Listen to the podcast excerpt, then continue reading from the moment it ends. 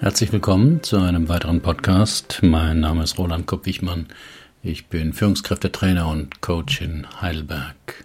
Das Thema heute, warum gute Coaches neurobiologisch arbeiten. Das hat zu tun mit der Macht der inneren Bilder. Oder andersrum gesagt, warum können Sie manchmal Ihre vorhandenen Potenziale nicht abrufen? In unserer Vorstellung gelingt uns viel. Doch unter Stress oder wenn eine Situation eine negative Erfahrung triggert, sind wir manchmal blockiert. Obwohl Sie über das Thema besser Bescheid wissen, schicken Sie für eine Präsentation jemand anderen vor. Sie sind ausgewiesener Experte auf dem Fachgebiet, sind aber vor einem Vortrag tagelang aufgeregt. Sie weichen Konflikten aus, obwohl sie gute Argumente vorbringen könnten. Hinterher ärgern sie sich. Als Introvertierter liegt Ihnen das Kontakteknüpfen nicht so sehr, doch jetzt werden Sie Führungskraft eines Teams. Solche Blockaden können, wenn es drauf ankommt, sehr nachteilig sein. Aber warum können wir uns nicht einfach neue Verhaltensweisen aneignen? Vor allem dann, wenn uns intellektuell klar ist, dass dabei nichts passieren kann. Ob Sie Ihre vorhandenen Potenziale abrufen können, hängt von Ihren inneren Bildern ab.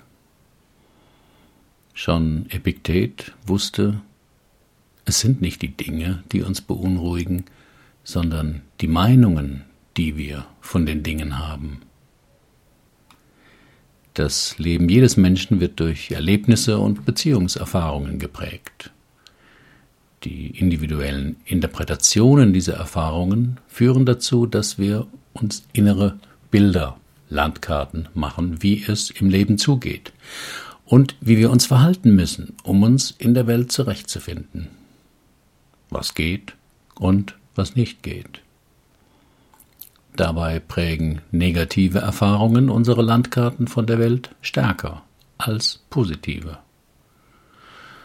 Ein Hundebiss reicht, um künftig Angst vor Hunden zu haben. Die vielen harmlosen Erfahrungen mit Hunden zählen nicht. Einmal bei einer Präsentation stecken zu bleiben, wird sie vermutlich verunsichern, obwohl es statistisch gesehen nur ein Einzelfall war. Ein cholerischer Vater und ein strenger Ausbilder, die immer nur unsere Fehler hervorhoben, kann das Melderbild prägen. So haben wir innere Bilder über alle wichtigen Themen des Lebens gebildet.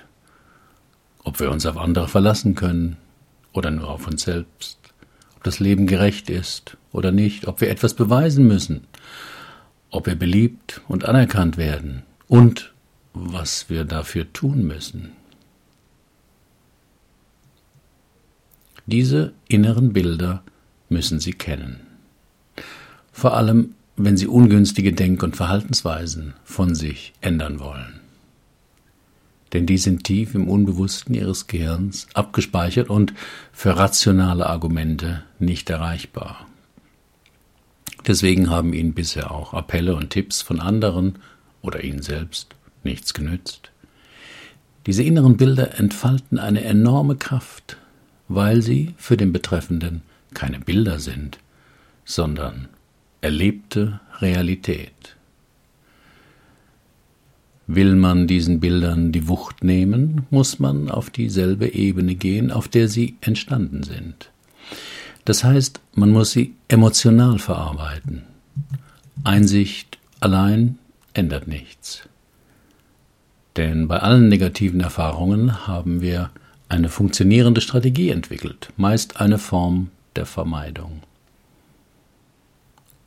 Wer gerade vom Pferd fiel, wird in den nächsten Wochen und Monaten meist den Kontakt zum Reiten scheuen. Wer sich beim Vortrag blamiert hat, schwört sich, das mache ich nie wieder. Millionen von Deutschen haben in der Finanzkrise viel Geld verloren und vertrauen seitdem nur noch dem Sparbuch. Doch das Vermeiden einer angstvollen Situation verstärkt diese indirekt. Wer fortan jedem Hund ausweicht, bestätigt sich emotional, alle Hunde sind gefährlich. Rational weiß er, dass das Unsinn ist. Aber sein Gehirn, genauer gesagt, die Amygdala, wird ihm beim Anblick eines Hundes unmissverständlich signalisieren, was jetzt zu tun ist. Deshalb arbeite ich in meinen Persönlichkeitsseminaren und Coachings vor allem an dem emotionalen Kern ihres Problems. Anders gesagt, wir schauen uns den Hund genauer an. Wir suchen also jene Situationen in ihrem Leben, in denen sie durch eine negative Erfahrung etwas gelernt haben, was heute ihr Potenzial blockiert. Das geht natürlich nicht im Gespräch allein, denn da sind wir meistens im Alltagsbewusstsein. Aber das ist kein wirksamer Zugang, um tiefere Ebenen unseres Selbst zu erfahren und zu verändern. Deshalb stehen wir beim Ringen um Veränderung oft an dem Punkt, dass wir das Problem mit dem Verstand durchaus gut erkennen, aber die Lösungsversuche funktionieren nicht. An dieser Stelle hilft uns innere Achtsamkeit, die einen sicheren Zugang zur Zusammenarbeit mit ihrem Unbewussten und ihren Gefühlen ermöglicht. Damit verschaffen sie sich innerlich eine sichere Beobachtungsposition, von der sie aus als Erwachsener erforschen können, was zu ihren heutigen Blockaden geführt hat. Sie bekommen einen direkten Zugang zu den Grundlagen ihrer Selbstorganisation, dem roten Faden, der sich wie in einem Webmuster durch viele Bereiche ihres Lebens zieht. Im Zentrum unserer gemeinsamen Arbeit steht also Ihre individuelle Persönlichkeitsstruktur. Das heißt, die Art und Weise, wie innere ungelöste Konflikte und die damit einhergehenden unbewussten, das heißt die Anschauungen, sich zum Beispiel auf der Körperebene und in der Lebens- und Beziehungsgestaltung ausdrücken.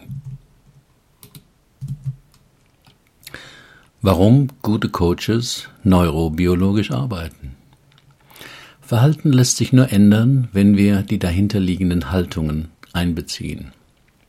Also jene neuronalen Netzwerke erreichen, die durch gemachte oder von wichtigen Bezugspersonen übernommenen Erfahrungen entstanden sind und sich zu Meta-Erfahrungen verdichtet haben, die wir innere Überzeugungen und Einstellungen nennen. Weil diese eng an Gefühle gekoppelt sind, halten die meisten Menschen an ihren einmal gefassten Überzeugungen fest, auch wenn dies Nachteile mit sich bringt.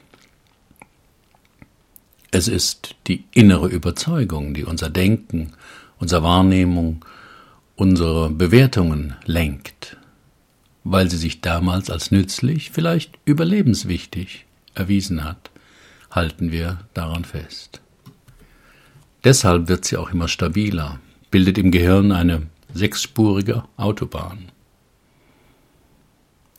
Will man diese jahrzehntelang bewährten inneren Bilder verändern, braucht es drei Schritte.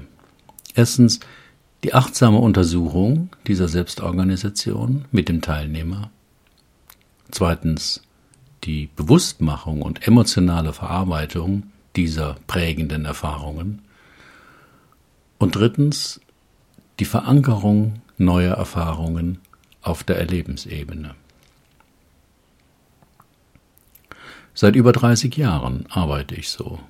Mittlerweile wird die Wirksamkeit dieses erfahrungszentrierten Arbeitens auch durch neueste Erkenntnisse der Neurowissenschaften und Coachingforschung bestätigt. Welches Potenzial würden Sie gerne freisetzen, Mehr Informationen zu meinem Ansatz finden Sie auf meiner Homepage www.seminare4u.de. Vielen Dank für Ihre Aufmerksamkeit. Bis zum nächsten Mal.